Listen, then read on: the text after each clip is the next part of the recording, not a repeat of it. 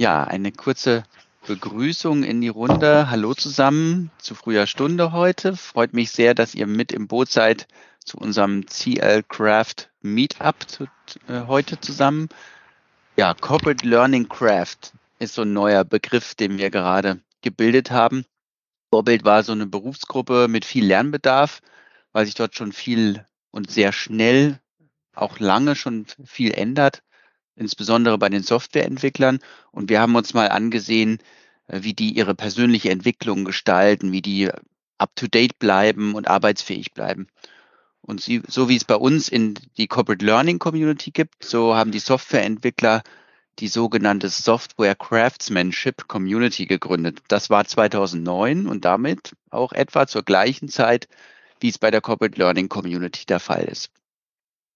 Auffällig ist, dass in der Software Craftsmanship Community ganz viel selbst organisiert passiert. Und wie bei der CLC sind alle vollkommen freiwillig dabei, haben also Lust auf das Thema, wollen gemeinsam etwas bewegen. Dennoch haben sie ein paar ganz andere Formen des gemeinsamen Lernens und Arbeitens miteinander gefunden. Zum Beispiel kommen sie eben zum gemeinsamen Üben und Vertiefen miteinander zusammen. Es nennt sich auch manchmal Peer Programming. Ähm, was das ist, erfahren wir später von Karl-Heinz ein bisschen genauer. Und wir wollen euch heute beim nächsten Meetup ein wenig von der Bewegung, von dieser Software Craftsmanship Bewegung berichten. Vielleicht können wir ja auch einiges von den Software Craftern gemeinsam lernen ähm, und auch über, übertragen auf unsere Arbeit in der Corporate Learning Community. Jedenfalls laden wir euch herzlich ein, heute gemeinsam darüber nachzudenken und miteinander uns auszutauschen und Karl-Heinz hat über diese Bewegung im Rahmen des CLC-Projektes Mein Ziel 23, was gerade jetzt beendet wurde, erfolgreich, hat er auch einige Blogposts geschrieben und sich mit diesem Thema genauer beschäftigt. Den Abschlusspost dazu findet ihr auch auf colearn.de. Ich nehme an, der ein oder andere hat ihn schon im Chat hier gepostet. Ich sehe schon, der Chat blinkt ein wenig. Eventuell gibt es also den Link gleich im Chat direkt für euch, wenn ihr ihn noch nicht gefunden habt. Heute geht es um eine kurze Einstimmung darüber, was eigentlich diese Community ausmacht, was, mit was sie sich beschäftigt, ähm, wie sie vorangeht, welche Methoden sie nutzt. Und dazu will ich den Karl-Heinz ein bisschen interviewen und ihr könnt natürlich auch zwischendrin einhaken, wenn ihr Lust darauf habt und Fragen stellen und mit uns diskutieren. Karl-Heinz, was war denn der Anlass für das Entstehen dieser Craftsmanship Community, Software Craftsmanship Community? Ja, danke erstmal, Marcel, für die Einleitung. Ähm, ja, irgendwie, wenn ich es richtig verstanden habe, war eigentlich das Agile Manifest der Anlass. Das Agile Manifest, sagt euch sicher was, ist 2001 äh, entstanden und äh, dann merkte man so kurz danach, na ja, auch wenn ich schlechte Software schreibe, kann ich total agil gearbeitet haben. Und da fehlte dann irgendwie so die Aussage, dass Software auch gut sein muss. So, und dann haben Softwareentwickler sich überlegt, was heißt eigentlich Softwarequalität? Und interessant für mich waren zwei Aspekte, die sagen, es gibt so eine innere Qualität und eine äußere Qualität. Die äußere Qualität, die merkt der Nutzer, der Kunde. Also wenn alles gut funktioniert, die Usability gut ist und so, dann mhm. ist da die Qualität hoch. Und die innere Qualität, die zeigt sich bei der nächsten Änderung. Also wie übersichtlich ist Software geschrieben, wie gut sind die Dinge bezeichnet, äh, wie gut ist es dokumentiert und so. Und gerade die innere Qualität war damals offensichtlich so ein, so ein bisschen das Problem. Und dann kam so eine Idee auf, die nannte sich so Clean Code. Und Clean Code bedeutet, wenn ich es richtig verstanden habe, so, dass man wirklich sauber dokumentiert, sauber schreibt und praktisch nachvollziehbar für andere seine Software entwickelt. So, und dann kamen so ein paar Leute auf die Idee zu sagen, na ja, eigentlich müssten wir jetzt so ein Software-Manifest schreiben. Und es gab dann tatsächlich ein Software Craftsmanship Manifest. Das war 2009 etwa. Und jetzt werdet ihr euch fragen, Craftsmanship, das ist abgeleitet von Handwerkern, denn die haben sich damals überlegt, dass sie eigentlich so einen Ehrenkodex für ihre Arbeit brauchen. Also da haben sie gemerkt, so gucken wir mal ins Mittelalter. Da haben die Handwerker wirklich sich bemüht, ja, äh, gute Arbeit abzuliefern. Damit es aber passiert, haben sie ganz viel voneinander gelernt und äh, haben ihre Gesellen auf die Wanderschaft geschickt. Und dieses auf die Wanderschaft schicken bedeutete mindestens zwei Jahre, in manchen Branchen waren es sogar fünf Jahre, durfte man nicht näher als 50 Kilometer an seinen Heimatort zurückkommen. Also auch nicht zu Feiertagen oder so. Man musste wirklich woanders arbeiten und äh, man musste sich bewerben bei Meistern, bei denen man mitarbeitet.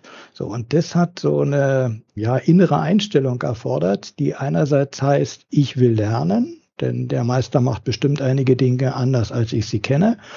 Und wenn ich dann in die nächste Station gehe, dann muss ich auch bereit sein, mein Wissen wieder weiterzugeben. So, und äh, diese Idee, dass praktisch damit Wissen aufgenommen wird, weitergetragen wird, aufgenommen wird, weitergetragen wird, entwickelt so die ganze Branche. Und das fällt auch auf bei den Software Craftsmanship Community Leuten. Die haben in ihrem Manifest, was sie beschrieben haben, tatsächlich so als ersten Satz, dass man damit die Branche und die eigene Fähigkeiten entwickelt. Also die Branche soll damit auch einen besseren Ruf kriegen, als sie bisher hat. Und es geht natürlich nur, indem alle, die in der Branche arbeiten, sich selber weiterentwickeln. Ne? Also die Kombination fand ich schon mal sehr faszinierend. Cool, klingt ja spannend. Und das heißt, es kommt aus dem Englischen mit diesem Handwerkskunst, ne, Craftsmanship oder handwerkliches Können. Und ähm, das bedeutet so ein bisschen, ne, man hat diese, diese Wanderschaft, die da auch so, das Lernen äh, auf Wanderschaft hat man so in heutige Formen übersetzt, wahrscheinlich mit der Softwarekunst oder wie auch immer man es nennen mag oder Softwarehandwerk. Ähm, wie ja. kann man sich das denn vorstellen? Was wird denn da, was wird denn da gemacht? Welche Methoden finden denn da so statt, die sie an, anwenden, die Handwerkskünstler der Softwaregilde? Ja, äh, übrigens, äh, damals haben dann die ersten äh, Softwerker oder sie, sie nennen sich auch äh, Software-Crafter, mhm. vielleicht so gleich ähm, einen kleinen Einschub, weil Craftsmanship ist zwar eigentlich Handwerkskunst, wenn man es genau übersetzt, aber einigen ist das dann doch zu männliche Wesen mhm. und deshalb redet man heute mehr von Software-Craftern, weil das so ein neutralerer Begriff ist. Ne? Die ersten Software-Crafter, die haben dann tatsächlich versucht, diese Wanderschaftsidee umzusetzen. Sie haben sich Firmen angeboten, so übrigens so wie das damals war, also gegen Kost und Logis. Also mhm. wenn ihr mir eine Unterkunft besorgt, das Hotel bezahlt und äh, mich zum Essen einladet, äh, dann komme ich zu euch und arbeite mit euch mit. Aber das ist natürlich in der heutigen Zeit schwierig. Also ich allein in Deutschland schon aus arbeitsrechtlichen äh, ja, äh, Bedingungen etwas schwierig umzusetzen. Wir haben da sehr viel Bürokratie zu überwinden. Und deshalb haben die ganz andere Formen gefunden, wo sie genau diese Ideen, dieses gemeinsame Lernen und das Lernen von und miteinander, dieses gemeinsame Arbeiten und das Teilen ihres Wissens dann auf andere Weise schaffen. Also so ein Beispiel ist zum Beispiel das, äh, die, die Code-Retreats, die sie machen. Also mhm. Retreat heißt wirklich zurücktreten vom Arbeitsalltag. Die treffen sich oft samstags und an diesen Tagen wird dann tatsächlich geübt und zwar gemeinsam. Also da können sich, sich 20 bis 50 Leute irgendwie treffen. Und die äh, eine Form ist zum Beispiel, das in der Art des Pair-Programming, was du vorhin schon erwähnt hast, zu machen, sodass eine Aufgabe morgens gestellt wird. Und dann finden sich immer zwei zusammen, äh, die praktisch diese Aufgabe als Softwareprogramm lösen die also programmieren. Aber sie haben die Schwierigkeit, es gibt nur eine Tastatur. Das heißt, sie müssen sich permanent gut absprechen. Und äh, wenn man sich das so vorstellt, da kann man Lernen gar nicht vermeiden. Also insbesondere, wenn die beiden dann auch einen unterschiedlichen Erfahrungshintergrund haben, dann bringen die ganz bestimmt unterschiedliche Ideen, wie man es machen kann, hier ein. Und diese äh, Abstimmung immer äh, führt automatisch dazu, dass man natürlich sich mit dem auseinandersetzt, was der andere für Erfahrung hat, um seinen, seinen Code dann gemeinsam weiterzuschreiben. Ne? So, und das Besondere an diesen Code-Retreats ist, äh, die haben eine Dreiviertelstunde Zeit. Keiner wird in der Dreiviertelstunde Zeit dieses Programm fertig haben, aber nach einer Dreiviertelstunde wird wirklich abgebrochen. Und dann gibt es so eine Viertelstunde Zeit, um sich darüber zu unterhalten, was haben wir jetzt eben eigentlich gemacht und wie hätten wir es vielleicht besser machen können. Also man reflektiert über das, was man getan hat und reflektiert über sein Lernen damit. Und äh, dann kommt der Befehl, jetzt bitte alles löschen. Und dann löschen die ihren Code, den sie mühselig erstellt haben. Und dann mischen sich die Pärchen wieder neu. Also jetzt mhm. gibt's neue Zweierteams und die gleiche Aufgabe machen sie wieder. Also man merkt schon, da ist dieses Weitergeben von Wissen schon wieder implementiert. Wenn ich jetzt aus meiner ersten Erfahrung etwas habe und mit einem anderen zusammenarbeite, dann ist es so eine Wanderschaft äh, in kurzer Form. Ne? Also finde ich ganz faszinierend, dass die so eine, so eine Form gefunden haben. Übrigens, das machen die fünf bis sechs Mal am Tag und was ich bisher so gehört habe, immer mit großer Begeisterung. Vielleicht können wir den, den Latti dazu gleich mal äh, einladen. Latti, kannst du mal ein bisschen beschreiben, ob das stimmt und was, was du für Erfahrungen hast mit den Code Retreats? Ja, kann ich. Erstmal ganz kurz zu mir. Ich bin 25 Jahre lang Softwareentwickler bei uns in der Firma gewesen, bei der Datev und bin dann ähm, eben durch die Software Craft, dadurch, dass ich da ganz viel gelernt habe, ähm, habe ich mich weiterentwickelt zum Lerncoach und bin bei uns jetzt für eine flexible Einheit für über 300 Leute zuständig für vernetztes Lernen, Skillentwicklung und so weiter. Ähm, Code Retreats. Ähm, ich komme ja vom Mainframe und ich war auch zum ersten Mal auf dem Code Retreat und ähm, was ich da total klasse fand, ist die Geschichte, wie dann die Leute so aufgenommen haben. Ah, du kommst vom anderen Technologiestack. Ach, das macht gar nichts. Wir zeigen dir alles. Wir erklären das alles. Mhm. Und es lief eigentlich wirklich richtig gut, dass ich bei einem späteren Code Retreat sogar Cobol angeboten habe. Und auch jedes Mal Leute da waren, die wollten einfach mal wissen, wie funktioniert denn der Mainframe? Wie schaut denn das aus? Wie ist ein Cobol? Auch diese Offenheit, die man, die, die man da immer empfindet und auch diese, jetzt weiß ich nicht, ob ich da Geduld sagen soll, ich glaube nicht, weil ähm, man macht dir wirklich jedes Mal die gleiche Aufgabe. Das ist dieses Game of Life. Nur man macht es mit unterschiedlichen Menschen, wie der Karl-Heinz eben schon erwähnt hat. Man kann unterschiedliche Entwicklungsumgebungen nehmen, man kann unterschiedliche Sprachen nehmen und es gibt auch Constraints. Das heißt, ähm, du bekommst zum Beispiel in einer Session den Constraint, es ist die Mute-Session. Das heißt, du darfst nicht miteinander sprechen, du kommunizierst nur über den Code. Also eine Variable dann mit i zu benennen, ist dann eine suboptimale Idee mit Anzahl Personen im Haushalt, dann weiß der oder die gegenüber genau, ah, okay, das ist damit gemeint. Damit übt man Naming, das praktisch ähm, Code wird ja, glaube ich, zu 90 Prozent gelesen und zu 10 Prozent geschrieben, so ungefähr. Und ähm, dass die Leute, die hinterher das Bild nicht im Kopf haben, wenn sie in den Code reinschauen, das Bild, was man beim Code schreiben im Kopf hat, dass die auch die Möglichkeit haben, das Ganze schnell zu verstehen, dass sich das Ganze fast ein bisschen lesbar ist wie ein Buch so ungefähr. Mhm. Lati, du hast gerade beschrieben, äh, du hast Kobol angeboten und die anderen waren ganz interessiert. Mhm. Äh, das heißt, man kann auch in ganz neue Programmiersprachen über so ein Code-Retreat einsteigen. Also man genau. muss gar keine Vorkenntnisse haben, sondern man geht da rein und hofft, dass der andere ein bisschen mehr weiß als ich und dann probiert man es mal. Oder wie kann man sich das vorstellen? Mm, ja, es ist schon so, dass sich manche vorher schon ein wenig unterhalten und er gibt mit, ach, der ist mit und ach, der kann Rust, ach, dem, mit dem würde ich gerne mal Rust machen oder so in der Form. Also da finden sich dann schon die Pärchen. Und wenn sich halt die Leute gefunden haben, so am Anfang ist es mal, ist es oft einmal so, dass sie sich aufstellen in einer Reihe, so nach den Kenntnissen, so wer, wer hat denn sogar schon öfters gemacht und wer ist ein Newbie? Und dass dann eben die Leute dann so zusammengehen, dass praktisch der, der das am schon am meisten gemacht hat, mit dem zusammen pairt, der noch niemals auf so einem Code Retreat war, um einfach mhm. da ein bisschen, bisschen Wissenstransfer zu machen von den Erfahrungen erfahrenen Menschen zu denen, die noch nicht so, nicht so erfahren sind. Und da setzt man sich dann zusammen, da sagt der eine, ich kann das und das, der andere sagt, ich kann das und das, und dann sagt einer von beiden, ach, das wollte ich schon immer mal machen, oder ach, du, da hätte ich mal Bock drauf, und dann, das funktioniert eigentlich immer ganz gut. Ah, klasse. Das ist so diese Form des Wissenteilens, ne? diese, mhm. diese Idee.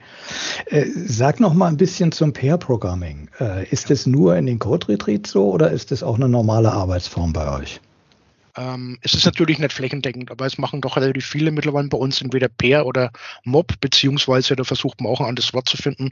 Ensemble Programming, glaube ich, ist im Augenblick das Wort, was man so, was man so sagt. Ähm, hat mehrere Vorteile. Man, man lernt, ja, Karl-Heinz? Ja, Pair sind zwei und Mob sind. Mob sind mehr als zwei. Also manchmal das ganze Team. Ähm, da kann auch sein, dass der Product Owner mit dabei ist, dass die Requirements Engineer mit dabei sind. Und, aber auch die haben nur eine Tastatur. Also Nur eine Tastatur. Die sitzen dann praktisch außen rum ähm, um, den, um den großen Bildschirm. Es gibt immer den, den Driver und den Navigator. Der Driver ist der, der die Tastatur und die Maus bedient und der Navigator ist der, der ansagt. Mhm. Man hat festgestellt, ich selber kenne das von mir auch, wenn du an der Tastatur bist, hast du ja keine 100% für den Code, sondern du musst ja gewisses Potenzial von deinem Gehirn aufwenden für Mausbedienung und, und so weiter. Und ähm, dass derjenige, der daneben sitzt, hat einen anderen Blick auf den Code als man selbst. Mhm. Das ist echt eine super interessante Geschichte. Ist mir selber auch schon passiert, ja. Dass mhm. der daneben sitzt, dem fallen Sachen sofort auf und dir selber schaust rein und dir fallen Sachen nicht auf, weil der Gehirn auch mit Tippen beschäftigt ist und mit, mit anderen Geschichten. Ja. Ähm, also ähm, mir hm? fällt immer so auf. Das heißt, einer ähm, tippt, sorry, das heißt, der diktiert? Ja, so ungefähr. Ja, es muss die. Äh, ein Kollege sagte mir, die Idee muss von von einem beim anderen durch den Kopf über die Hand in die Tastatur fließen. Mhm. Ja, also mir, mir führt immer so auf, diese Arbeitsform, die, die hat ja eigentlich mit Softwareentwicklung gar nichts zu tun. Die könnte man sich ja auch woanders vorstellen. Ja. Ne? Also auch, auch wir, alles, was wir machen, äh, fließt irgendwo in eine Tastatur meistens. Ne? Also irgendwo ja. kommt ein Text oder ein Konzept oder sowas bei raus. Aber wir könnten genauso mal Dinge mit zu zweit machen, so indem wir sagen, los und wir wechseln uns immer ab. Mal ist der eine der Treiber und mal ist der andere der Treiber. Ne? Ja. Äh, also all solche Dinge äh, faszinieren mich, dass sie eigentlich übertragbar sind. Und ich hoffe, ihr denkt auch drüber nach, was man da so äh, übernehmen kann, um halt beim Arbeiten das Lernen gleich äh, besser äh, ja, zu forcieren irgendwie. Ne? Mhm auch schon so ein bisschen in die Zeitabschnitte. Ne? Wenn jetzt gesagt wird, nach 45 Minuten wird abgebrochen, dann wird über den Code geschaut. Ne? Das ist auch so ein bisschen wie eine Barcamp-Session äh, von der Länge her. Ne? Könnte man überlegen, dass man eben so eine per Programming Barcamp Track macht, ne, wo man am Ende dann vielleicht ähm, gemeinsam ein bisschen was entwickelt hat und ausprobiert hat. Das nur so als Idee auch für, für ein Corporate Learning Camp oder so, wenn man das machen möchte. Ja. Kann vielleicht noch ein, zwei Sätze zu den Vorteilen sagen von Mob Programming und Pair Programming. Beim Mob Programming, also man lernt halt von und miteinander. Mhm. Äh, beim Mob-Programming ist immer unterschiedlich, wie, wie man wechselt. Äh, manchmal ist es so, dass ein, zwei Leute noch woanders sitzen mit der eigenen Tastatur. Und wenn man irgendwo hängt, dass nicht das ganze Team hängt, sondern dass einer sagt oder eine sagt, ach, ja, das schaue ich mal nach und die anderen machen dann weiter in der Zeit, ne? Bis, mhm. bis der oder diejenige dann der Lösung hat für die, äh, für die Ecke, wo sie gegangen sind und sagt, so und so und so. Aber das ist, wird wirklich ganz unterschiedlich gelebt, wie die Sachen gemacht sind. Ähm, Mob-Programming hat auch den Vorteil, man braucht keine Urlaubsvertretungen mehr. Jeder ist immer auf den aktuellen Stand. Man kommt mhm. aus dem, nach dem Urlaub wieder zurück, setzt sich zum Team dazu, wird in einer Stunde aufgeschlaut, was passiert ist und ist dann wieder Teil vom Team. So als wäre man gar nicht weg gewesen, so ungefähr. Also das mhm. sind schon, schon tolle Vorteile. Und man sagt mhm. auch diese, ähm, der Truck-Faktor, genau, der Truck-Faktor ist dann nicht eins. Also Truck-Faktor heißt, wie viele Leute in einem Team müssen überfahren werden, dass das Team nicht mehr funktioniert. Ähm, in, in, dem Fall gibt es auch, gibt's auch positiv mit Lotto-Faktor, glaube ich. Wie viele Leute dürfen im Lotto gewinnen und dann gehen, das nicht mehr funktioniert. Ähm, hat den Vorteil, das Wissen ist immer konstant aufs Team verteilt. Und dann gibt es vom Lou Allen Falco, glaube ich, war das. Das kann ich auch mal raussuchen. Schauen, ob ich das noch finde. Der hat mal so eine Aufstellung gemacht. Es kennt wahrscheinlich jeder von euch. Man hat ähm, am Tag, über den Tag über verteilt unterschiedliche Phasen. Mal läuft's gut, mal läuft's nicht so gut. Also wenn man sich vorstellt, das Ganze mal, wenn man allein arbeitet, dann hat man so irgendwie, da hat man eine Spitze, dann geht man vielleicht Mittagessen, es gibt ein Schäuferle und da ist man relativ geplättet, dann gibt man vielleicht für eine Stunde gar nichts und dann geht's wieder hoch und so weiter. So, jetzt kommt vielleicht Kollege, Kollegin dazu. Jetzt ist bei dem so, hat er Mittag einen Salat gehabt und ist dann weiterhin leistungsfähig nach der Arbeit. Das heißt, dann, wenn, wenn bei dir praktisch die Linie unten ist, dann hat jemand anders die Spitze. Und jetzt könnt ihr euch vorstellen, wenn das fünf oder sechs Menschen sind, dann gibt es eigentlich fast immer Spitzen und das Beste aus dem Team fließt dann in den Code ein. Mhm. Ja. Also von der Idealvorstellung wäre das natürlich genial. Ne, natürlich klappt das nicht immer hundertprozentig, dass die Spitzen sich überlagern, aber Richtig. ich finde das auf jeden Fall einen coolen Ansatz zu sagen, ne, man nutzt hier mehr die Kollektivintelligenz als nur die Weisheit des Einzelnen. Ähm, Gerade dieses mit, ein, mit und voneinander lernen, dieser Social-Charakter ist natürlich spannend und passt für uns natürlich wie die Faust aufs Auge, wenn wir in Richtung Corporate Learning schauen und in die Community.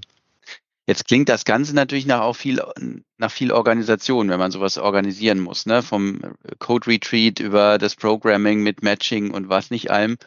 Ähm, ja, wie, wie organisiert man denn die Treffen, Karl-Heinz? Da hast du auch so ein bisschen Erfahrungswerte gesammelt, ne? Ja, das ist äh, auch sehr faszinierend, weil ich, ich habe da eigentlich die Corporate Learning Community wieder erkannt. Das, äh, in Deutschland nennt man das Softwerkskammern. Also so angelehnt an den Begriff Handwerkskammer. Nun hat die Handwerkskammer ja irgendwelche hoheitlichen Aufgaben auch. Das haben die Softwerkskammern alle nicht. Die sind alle ehrenamtlich organisiert, aber sie sind auf ganz Deutschland verteilt. Also so praktisch in jeder größeren Stadt gibt es eine sogenannte Softwerkskammer.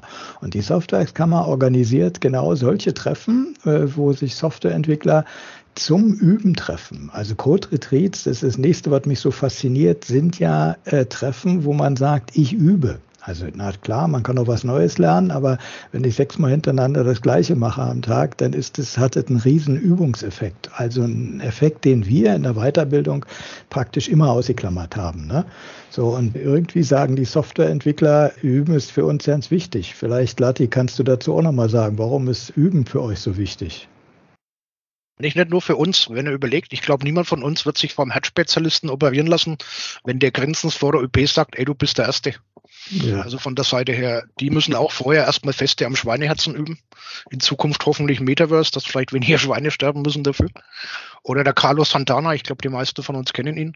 Der ist sicherlich auch nicht in der Früh aufgestanden und hat gesagt, ich bin Gedankgott, ich gehe auf die Bühne. Der war wahrscheinlich jahrelang im Keller gesessen, hat Gedanseiten und Blackdraht, äh, Blackdraht durchgespielt, was sicherlich auch megamäßig frustriert. Und mhm. es gibt von einem, von einem vom Chaos Computer Club, vom Fefe, eine wunderschöne Aussage dazu. Ähm, gebt den Menschen Zeit zum Üben. Denn wenn sie die Zeit nicht bekommen, dann üben sie in den echten Projekten und die werden dann scheiße. mhm. Ja, äh, das kann man auf alle Branchen übertragen. Das ist uns bisher nicht so bewusst gewesen, aber ich glaube, daran müssten wir auch mal ein bisschen arbeiten. Und es gibt bei euch, äh, Lati, du bist ja schön, dass du da bist, ähm, äh, einer von den Organisatoren der DATEV Software Craftsmanship Community. Wie viele Leute, das sind nur DATEV-Mitarbeiter, die sich da zusammengetan haben? Wie viele sind es etwa, die da sich regelmäßig treffen? Also im Verteiler haben wir, glaube ich, so zwischen 13 und 1400 irgendwo bei 8500 Mitarbeitern. Wir sind in der Orga sind wir so 6, 7, 8, das ist immer ein bisschen wechselnd. Haben da unterschiedliche Formate, haben so im Jahr so 50, 60, 70 Veranstaltungen. Das kann also sein von, dass man einen kleinen, dass es einen kleinen Workshop gibt, dass jemand einen Vortrag hält, Diskussionen. Wahnsinn. Und das macht ihr alles äh, praktisch so als Grasroot-Bewegung. Es ist mhm. kein Auftrag der Datev, sowas zu machen, ne? Mm, ja, das ist halt damals schon als Grassroot entstanden. Was natürlich schon ist, wir haben, was wir, je, was wir immer gemacht haben, wir haben alle unsere Chefs immer mitgenommen. Mhm. Chefs und Chefinnen, die irgendwie involviert waren, die waren bei den Code Retreats eingeladen. Die haben sich dann mit den Leuten unterhalten, die haben dann die Energie gespürt, was an so einem Tag passiert ist. Das kennt ihr ja auch alle von den Barcamps. Da geht mhm. man abends immer richtig geflasht raus. Und das war an dem Tag auch so, wo die dann so gemerkt haben, so, hey, die kommen alle Samstag rein, was so, so in ihrer Freizeit und üben miteinander. Und, und einer hat sich dann auch mit so einer Session mit hingesetzt und hat dann mit einem Kollegen von uns gecodet, um einfach mal so zu spüren, wie funktioniert das dann in echt und so. Ne? Und von der Seite her war das eigentlich schon eine sehr schöne Geschichte dann. Ja, also heute wird es unterstützt, so im Sinne von, hey, ihr habt volle Freiheit, macht mal, ihr macht es schon richtig, so habe ich es verstanden. Ne? Ja, und was natürlich auch ist, dass wir auch mal mit dem einen oder anderen Chef mal reden, Chef oder Chefin mal reden, um einfach mal auch mal zu fragen, hey, pass auf, habt ihr irgendwas von uns? Solche Sachen machen wir schon auch. Ne? Also ähm, wenn irgendwo Schmerzen im Haus sind, dass man dann versucht, da irgendwie was zu machen oder irgendwelche Neuerungen, da versuchen wir auch Sachen zu bringen. Wir schauen auch gern mal über den Tellerrand, also was mit der eigentlichen Arbeit nichts zu tun hat um einfach auch mal ein bisschen neue Eindrücke zu bekommen. Und ich selbst habe die Erfahrung gemacht, dass man eigentlich ziemlich immer irgendwas adaptieren kann. Dass mhm. man nicht fast immer irgendwas mitnimmt. Ja, ja, wunderbar. Jetzt haben wir in der Überschrift noch die, die vier Begriffe gehabt, ne? Ähm, we care, we practice, we learn und we share. Magst du dazu noch ein bisschen was sagen, Karl-Heinz, wie diese Begriffe in der Community zu verstehen sind?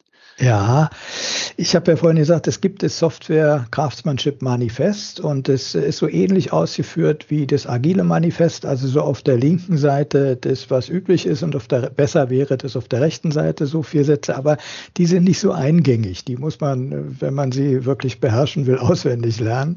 Und äh, dann kamen offensichtlich so ein paar Leute auf die Idee, wir könnten das äh, sehr viel kürzer fassen und äh, ja, es hat so einen etwas anderen Drall jetzt und Das sind diese vier Begriffe. We care und We care bedeutet, wir sorgen für gute Arbeit. Also wir bemühen uns immer einen guten Code abzuliefern, also innere Qualität war da hauptsächlich gemeint. Das zweite, wie Practice, also wir üben auch wirklich, damit wir, wie Lati eben gesagt hat, äh, nicht ähm, das erste Mal im echten Projekt irgendwas machen. We learn, ja, wir entwickeln uns permanent weiter und we share, also wir teilen unser Wissen auch mit den anderen. So, und diese vier Begriffe finde ich so faszinierend, dass ich denke, ja, wir sollten mal überlegen, ob wir die auch in der Corporate Learning Community richtig verbreiten. Das könnte auch unsere Leitschnur sein, an dem wir eigentlich alles ausrichten, was wir so machen. Mhm. Wie seht ihr das denn? Könnten das Leitbegriffe sein, die wir auch bei uns in der Corporate Learning Community mit verwenden? Was habt ihr da für Ideen, wenn man sich so diese vier Begriffe anhört? Welche passen vielleicht besser oder welche schlechter? Was sagt ihr? Also ich fände es gut. Also ich glaube, das wie Practice, das müssen wir alle noch ein bisschen üben. Wir müssen es üben, üben und wir müssen das äh, noch ein bisschen anders machen. Ähm, ich fände es eine schöne Evolutionsstufe zu Sharing is Caring. Weil Sharing is mhm. Caring hat zwar auch einen schönen Klang und auch eine schöne Idee dahinter. Ich finde, das ist so die nächste Stufe der Evolution. Gute Idee, ja. Also äh, wir wollen mit dem äh, ja, Meetup heute und mit dem am nächsten Mittwoch, da wollen wir ein bisschen mehr über die Lerneffekte reden und über die äh, ganzen Formen des Lernens. Wir wollen damit eigentlich die Diskussion anregen in der Corporate Learning Community. Was heißt das eigentlich für uns? Was können wir davon übernehmen? Wie sieht sowas bei uns aus? Ne? Also zum Beispiel, wie sehen Übungen bei uns aus? Ähm, da kann man sich einiges einfallen lassen. Ne? Also so, was mir spontan einfällt, wir könnten üben, Liberating Structures äh, zu, anzuwenden. Wir könnten üben, äh, richtig zu prompten bei ChatGPT. Wir könnten üben, Konzepte für bestimmte Zielgruppen und, und Themen zu schreiben oder sowas. Ne? Mhm. Also ich glaube, da müssen wir so ein bisschen noch Hirnschmalz reinstecken, wie denn Übungen bei uns aussehen. Und dann, wenn wir es mal anfangen, ist so die Idee, äh, vielleicht können wir diese diese Übungsidee ja, dann auch in die Unternehmen tragen. Also man muss erstmal selber die Erfahrung gemacht haben, ja, das geht wirklich, das macht Sinn, das macht mich fitter, dann könnte ich das bei meinen Teilnehmern äh, in meinen Kursen irgendwie auch machen oder irgendwas anregen, wo Mitarbeiter äh, sich zusammensetzen und bestimmte Dinge üben, bevor sie es im echten Projekt machen. Ja. Und vielleicht der kleine Spoiler, der wahrscheinlich der Andi, der Gründer von unserer internen Software Craft Community und ich, wir werden auf dem ähm, Corporate Learning Camp eine Online-Session anbieten. So eine Ask Us Anything Session, wo wir vielleicht mhm. so zehn, zehn, Minuten Input liefern und hinterher dürfte, dürfen wir uns dann alle löchern, die da sind.